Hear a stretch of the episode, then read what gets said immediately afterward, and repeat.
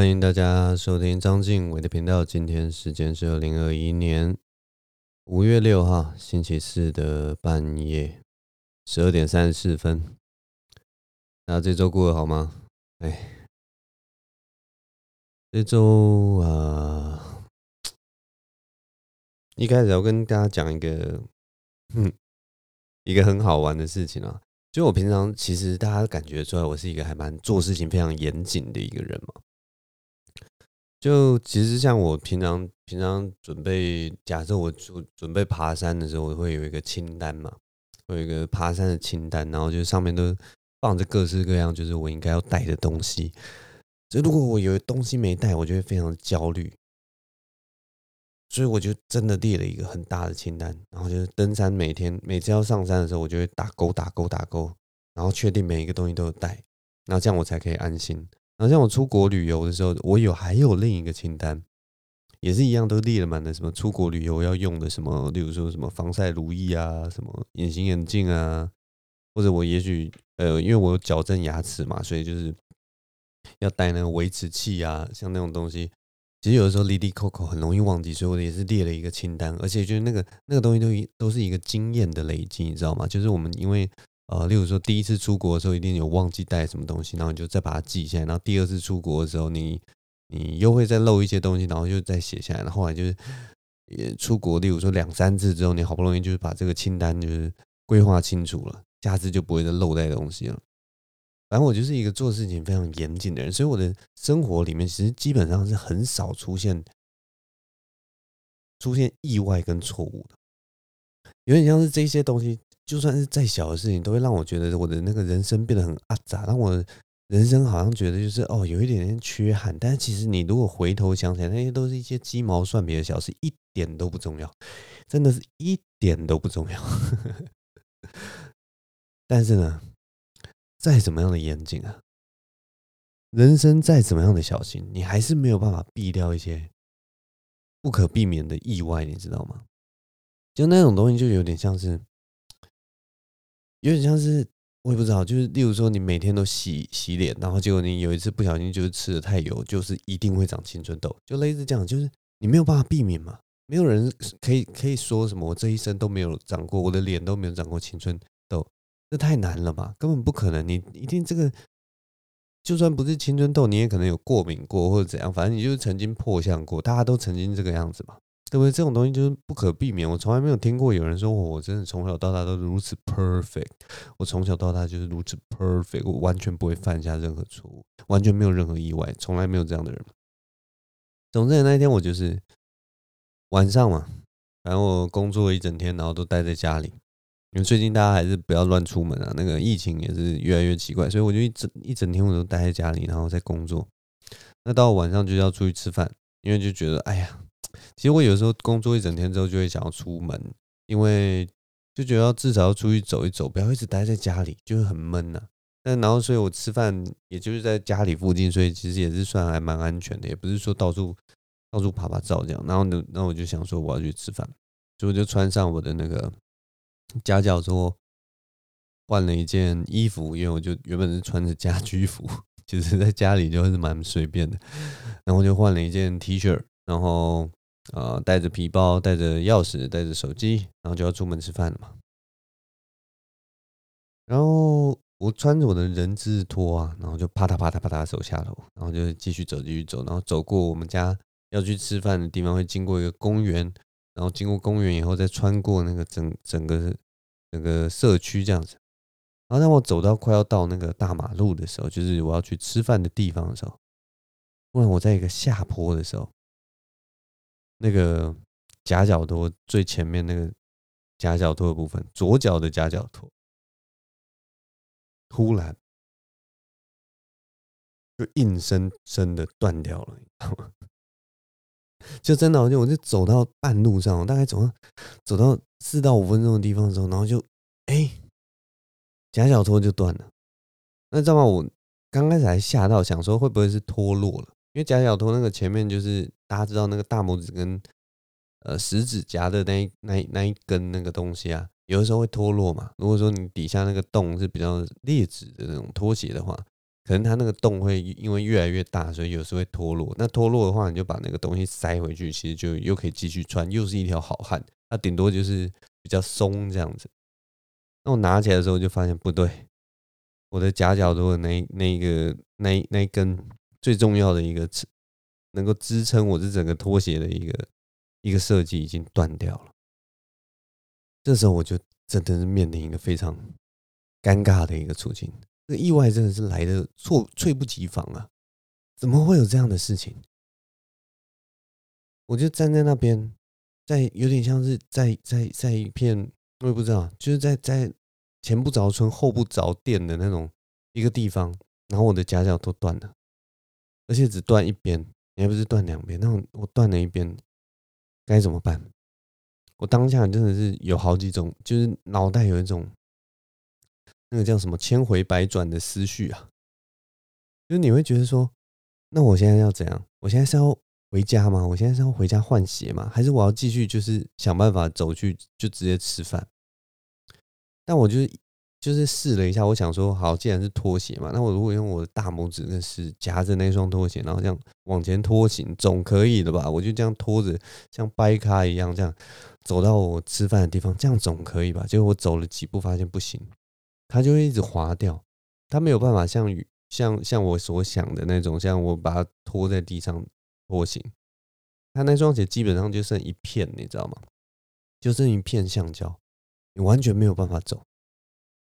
所以我这个时候真的是没有办法去处理这件事情。然后接下来我就更天了，我就开始想说，好，我那一根因为已经松掉，那我是不是要，是不是要想办法把这个东西。固定住，也许就可以解决。所以我就在地上开始找牙签。那我找到牙签以后，还真的给我找到牙签。找到牙签以后，发现那一根我那个牙签也穿不过去，没有办法把它穿过去，然后在底下固定，完全没有办法。所以我还是一样进退两难。我一样是在那个地方，然后我完全没有办法找到我该如何是好。这时候我又想到其他的。其他的事情，我就想说，难道还是我现在要打电话回家？打电话回家，我就当个妈宝，我打电话回家叫妈妈拿我另一双凉鞋过来。难道我要这样吗？我其实当下真的我也不知道，我的心中就是非常的复杂。我一方面想要解决这件事情，然后另一方面又觉得感到无比的羞耻。然后那个，因为刚好我吃饭时间就是在那个上下班时间，呃，下班的时间嘛，下班下课的时间。路上的行人不断的经过，然后他们就看到一个好像疯子一般的人，拿着一个拖鞋在手上，然后一手还拿着一个牙签，然后在在那个原地一下转过来，一下转过去，一下蹲下来，一下怎样？我觉得非常的奇怪，我觉得非常羞耻。然后每个人好像都对对我投以一种你知道，觉得哎呀，这个是神经病的那种目光。那个情况真的是。令我非常的尴尬，然后令我非常的不知道不知所措，你知道吗？然后我，你知道在，在在我困困在那个其中，在那个那一那一刻的时候，我心里还会在想说，因为我那一双夹脚拖是那个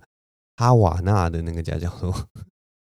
哈瓦那的夹脚拖就一双，就是在特价的时候大概也是要五百块，你知道吗？然后那个脑中就想说，这个一双五百块的哈瓦那。拖鞋居然就这么断了，就在路中间硬生生的断了。它它的那个品质其实根本就比不上我们那种最传统的那种蓝白夹脚拖，你知道吗？蓝白夹脚拖一双才多少钱？五十块。那穿的时间，我就从来没有没有遇过蓝白夹脚拖出问题的时候。总之，我那个时候真的是内心真的是百感交集，然后五味杂陈。然后我也不想打电话给妈妈，太丢脸了。地上的牙签也没有办法。解决我的问题，那我现在要去吃饭呢，还是要回家呢？我也还没有决定。后来你知道，就是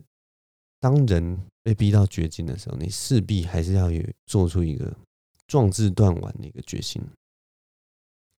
所以呢，我调试好心情之后，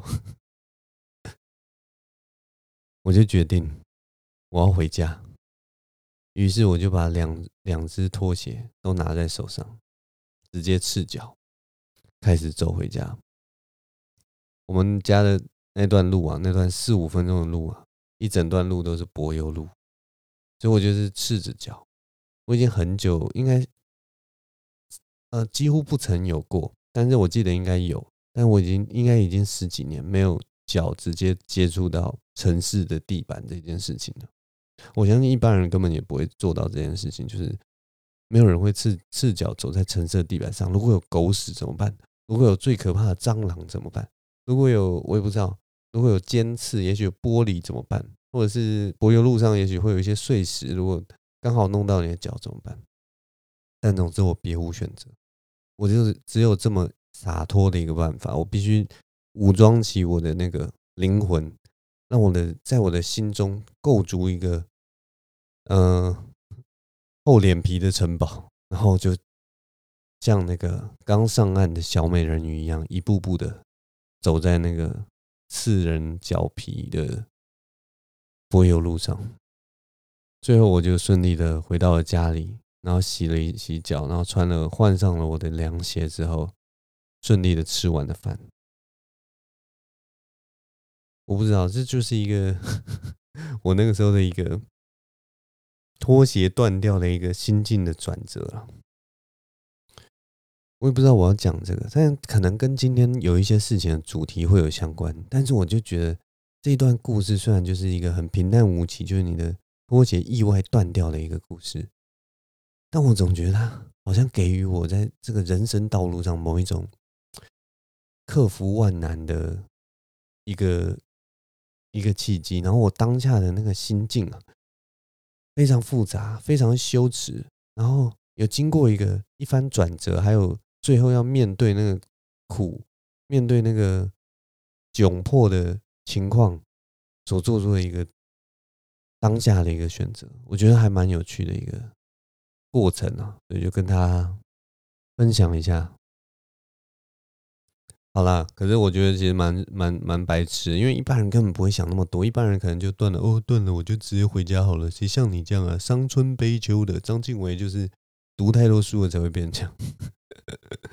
我会懂，没错，我觉得大概就是读太多书了，我有点有点超意了这个东西啊，这个，哎，反正大概就是这样啊，就是上周有一个哎，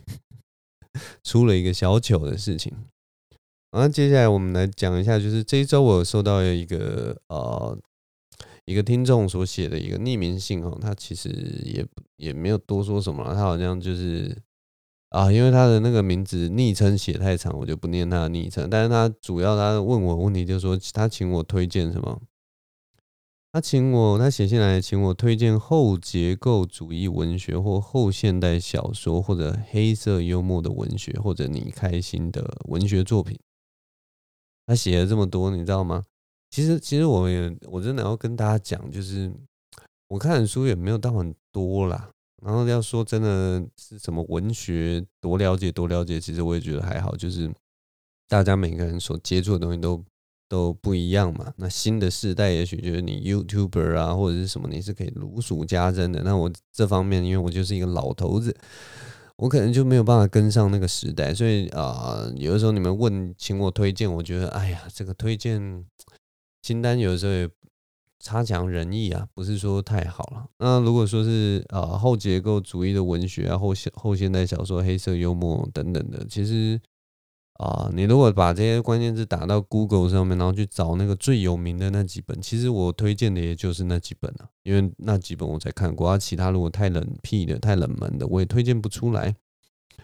就例如说，如果什么后结构主义文学、后现代啊，就什么，例如说卡尔维诺看不见的城市啊，然后黑色幽默文学，可能就是什么，应该是什么二十二号、二十二号军令之类的，然后什么第五第五号屠宰场那个之类的那些，就是经典的经典的作品，其实去看一看就好了。但我自己其实是觉得说后后结构主义的文学或后现代的小说啊。说老实话，没有那么好看。它其实就是某种啊、某种叙事结构的实验性的那种角度为主，然后它比较多是在体力上啊，或者是说在书写上的一种技法跟结构的一个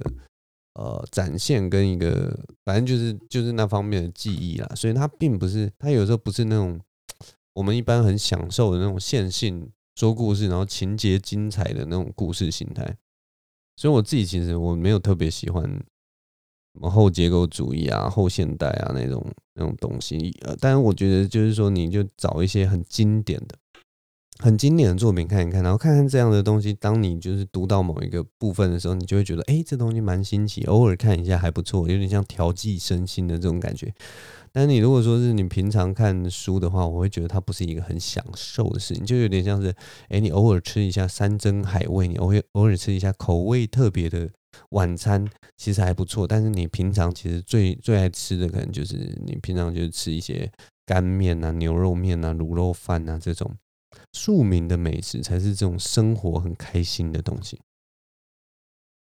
所以，除了我刚刚讲的那些，就是呃后结构主义小说啊什么之类啊，其实村上春树也啊，村上春树其实也算是勉强算是后现代小说吧。就如果有兴趣的话，它算是比较好读的，也是比较好上手的。有些人就觉得它轻小说，然后也觉得。呃，它不算是一个非常沉闷的文学作品，它的那个格局再充其量可能就是现代版的，我也不知道现代版的《傲慢与偏见》吧。这样讲，村上春树迷会不会生气啊？但反正它就是一种城市书写，或者是呃呃处理现代情绪、处理现代嗯人与人之间冷漠、还有关系、还有温情之类的那个某一种。然后又又承袭那个什么魔幻写实的风格的一种，还蛮容易得到回响的一个一个一个文学作品啦，对啊，其实是也蛮特别的，所以其实村上春树也是还不错的作品，大家可以去看看。那我这次其实，因为他最后说要呃介绍一个我开心的文学作品，所以我这次其实就想要跟大家介绍一本我自己是呃。那个是什么时候看的书啊？其实已经忘记，应该应该也快十年了。那个时候看的书就是我自己非常喜欢，中文翻译叫做《战争游戏》啦，然后英文是《Ender's Game》。这本书是一个呃科幻文学的，算是一个经典的作品。那它我很喜欢它的原因，是因为它书写的年代，那个时候它呃。还没有出现完整的一个网络文化，但是它里面其实已经有一个，已经有一个类似网络的这个这个东西了。但是那个东西都是在早期，呃，可是他在那个那么早期的时间，他好像写在这本书是写在几年呢？一九八零年吧？看一下哦，这本书是写在几？这本书是写于。完蛋了！我现在查查的好慢哦。书啊，这本书是写在什么时候呢？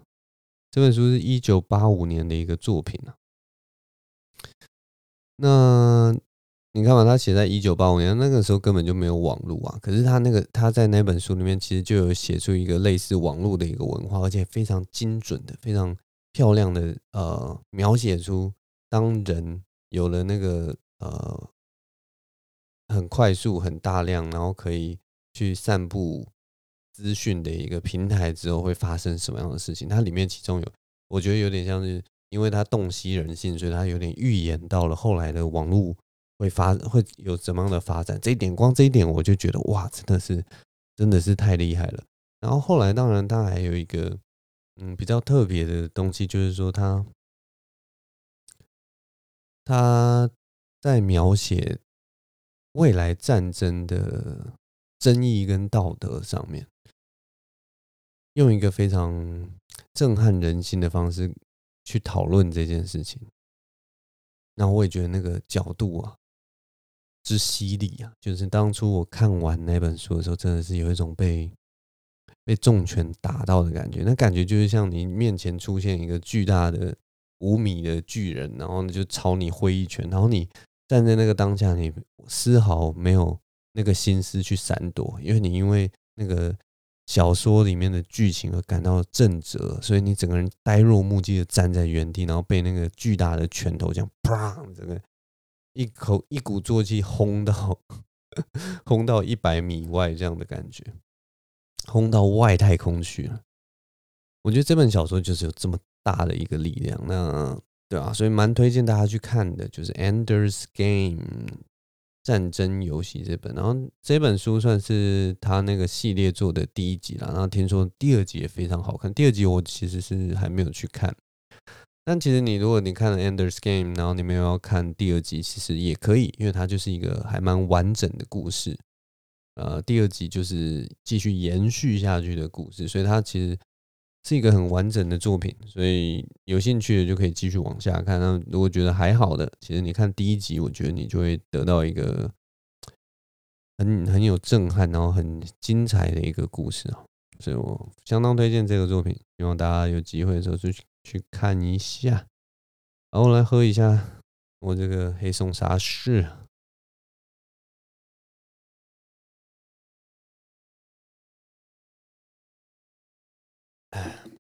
这礼拜喜剧圈还有一个大事，反正上礼拜的时候，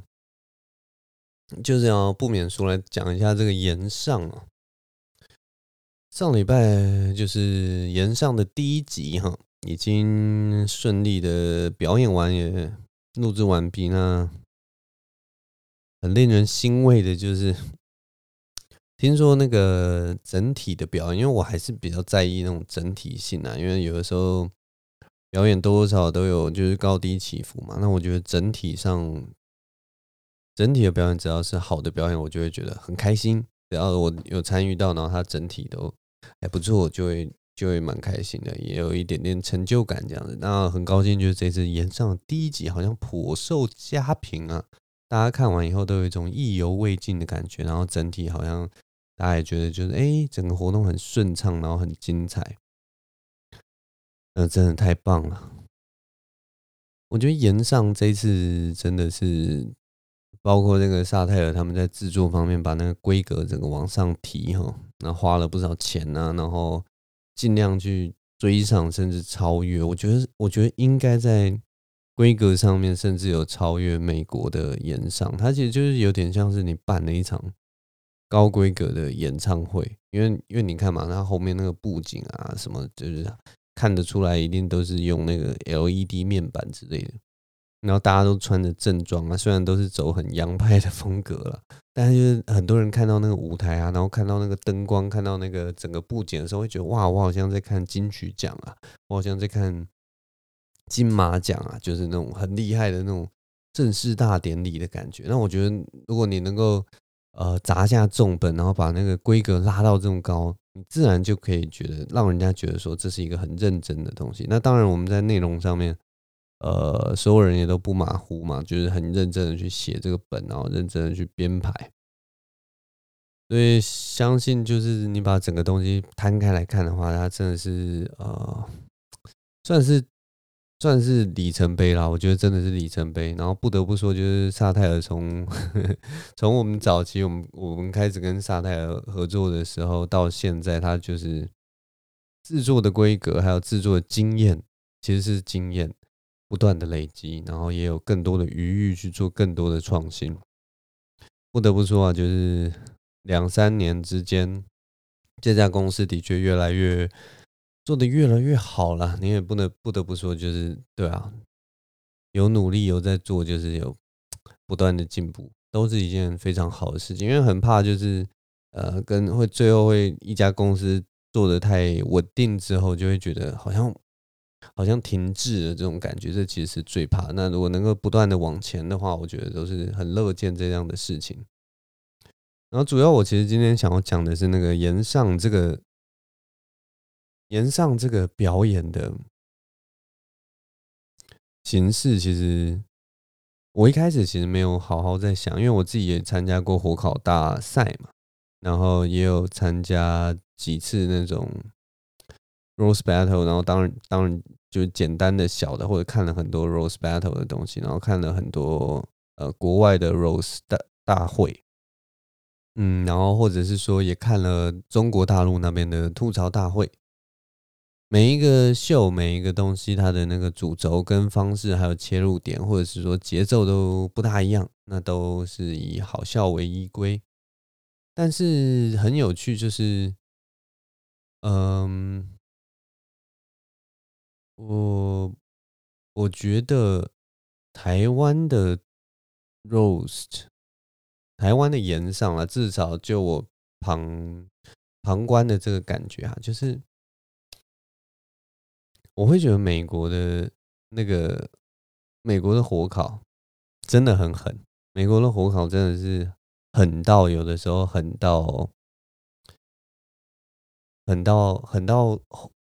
还是被讲到的人心情会非常不好。因为他们有的时候，他们后来那个演员去录 podcast 都有说，他们其实 roast 完之后，其实心情都很差，然后可能都需要休息一阵子，调整自己的心情，然后才能再出发。嗯，如果像是中国的吐槽大会的话，我觉得吐槽的那个好玩的性、好玩性还是比较多的。他那个那个吐槽的会比较浅薄，比较没有像是真的在羞辱人，你知道吗？比较像是有一个呃比较酸的演讲，或者比较酸的什么东西，然后所有人在吐槽的时候都是笑嘻嘻的，所以就那个杀伤力也就没有那么强，也不是那种就是往你的死里打的那种感觉。那台湾的岩上啊，就我侧面的观点，其实我没有到现场了，但是因为呃因为我是呃岩上的编剧跟写手嘛，所以我我其实是有看到那个。初步的那些稿件的，那我没有看现场，但是我自己看那个稿件的时候，我有我会觉得，台湾的要说凶，他没有像美国的那么凶，因为其实我们写手在写的时候会知道，如果真的你那个线呐、啊、踩到太凶的地方，然后太狠的地方，你的确是有机会是可以让那个现场的。人讲哇，好可怕，然后或者是让那些吃瓜群众，或者是那些爱看热闹的人觉得哇，真的是很屌啊！可是他终究会扼杀一些那个玩性在里面，就是其实是比较像中国吐槽大会强调那个玩性，所以尺度的拿捏上，我觉得在台湾的炎上啊，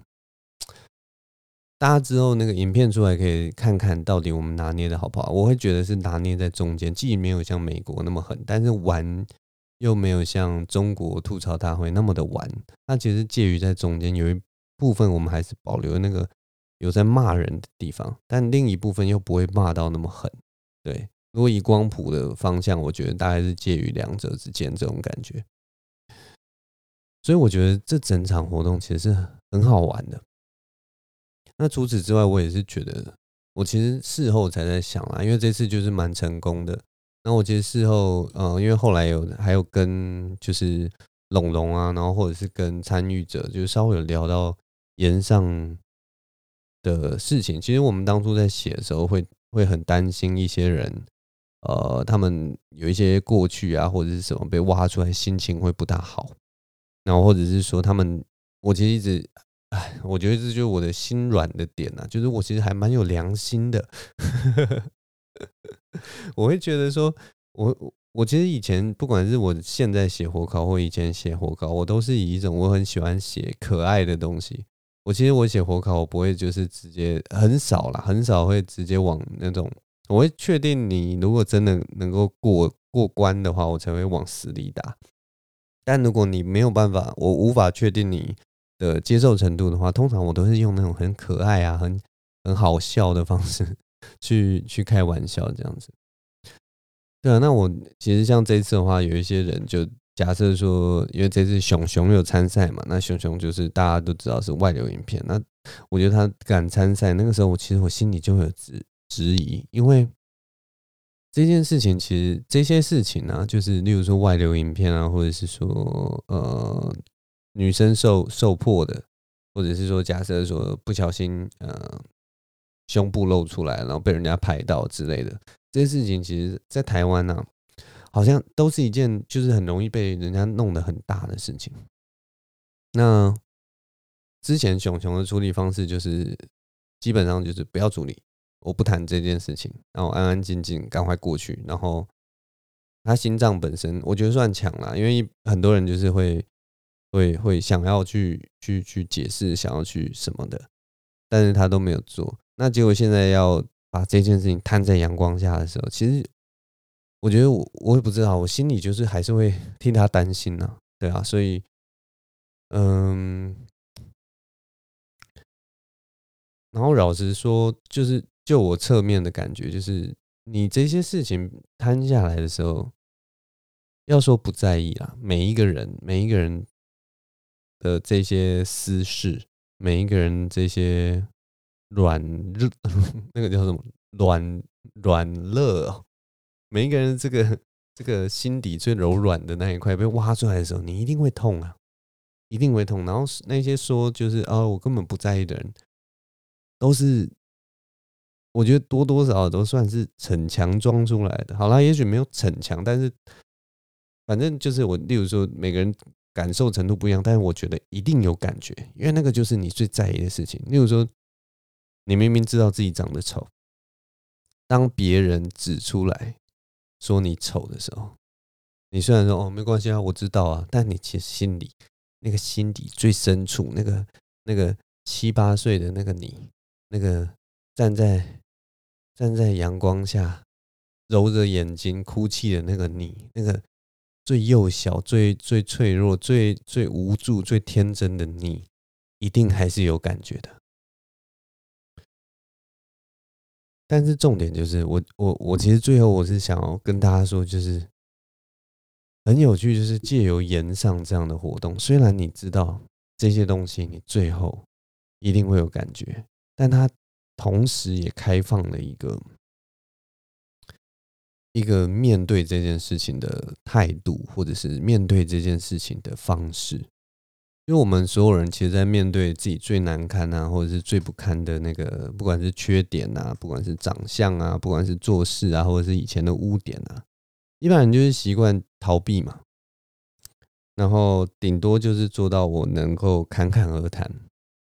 但是如果你能够容得下别人来用最刁钻的角度去挖掘你那个痛处，去，例如说拿针去刺你的伤口的话，在在你的伤口上面撒盐，不止撒盐，还撒双氧水，双氧水撒完再再加什么的，我也不知道盐酸之类，这样整个嚓弄下去，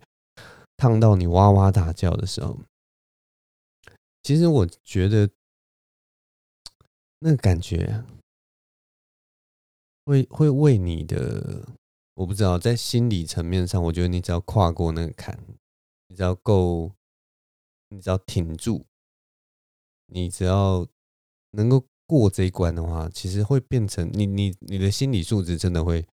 哦 level up，你知道吗？我就觉得这这这件事情很屌，而且延上他这个节目，他不是说没有准备的，所以所有对你讲的话，其实你在背后主办单位。跟所有的编剧跟写手都有曾经跟你说哦，我们会往这个方向走。那你如果觉得不 OK，你都可以跟我们讲，类似这样的情况。当然，一切都是编排好的。就它其实它它是我觉得是一个很安全的环境，然后又充满娱乐性，又充满冲突性。然后它，呃，我其实有的时候觉得它算是一个 心理的心灵成长的一个过程啊。我也不知道，就像就像在面对自己最最难堪、最尴尬的那个处境的时候，你就去建构筑，有点像是构筑一个心理的城堡。然后你把那个城堡搭起来以后，有人跟你说，这就是我们接下来要做的事情。既然你城堡已经搭好了，相信你也可以抵得住这样的攻击。那这样的时候，你再去面对自己的创伤，我觉得当你能够。一笑置之，或者是什么，或者是觉得这件事情不过就是如此而已。呃，也许啦，也许是一件很不错的事情。当然，有些人就是觉得说，哦，你只是在挖人家的伤痛啊，这个这个节目有什么好玩的？可是我觉得，对呃每个参加这个节目的当事人来讲，你在每一个阶段其实都可以不要去面对这件事情。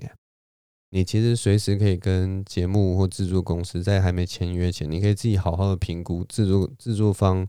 或者是公司也都会呃跟你讲说，这到底是什么东西，讲清楚你。如果你想要逃避，你会怕，你随时你都可以说不要，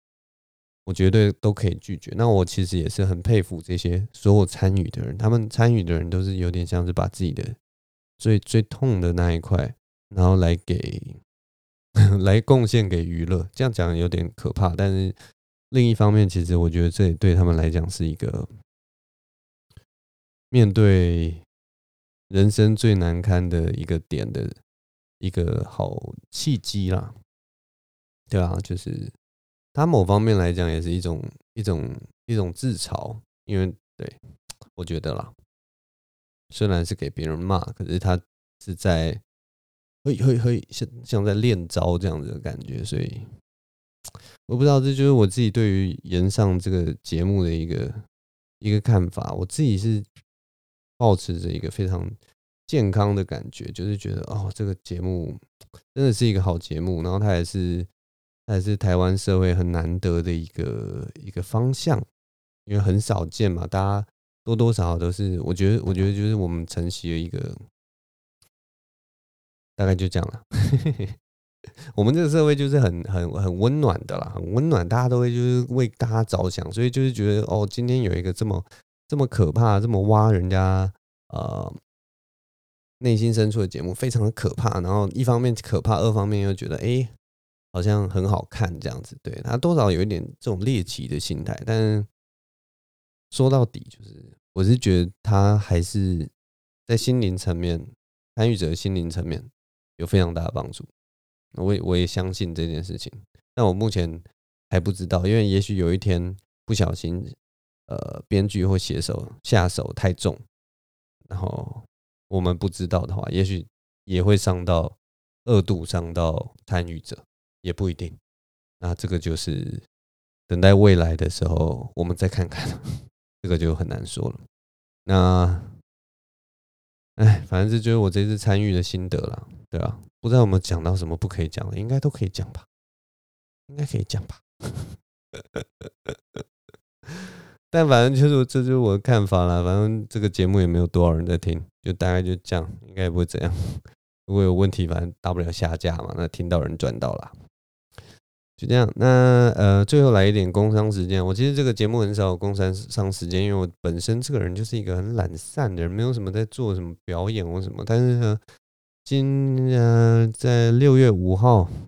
晚上八点的卡米蒂俱乐部啊，这次我有一个参加了一个不红火烤大赛。那如果有兴趣的朋友啊，然后想要来胡胡乱闹胡闹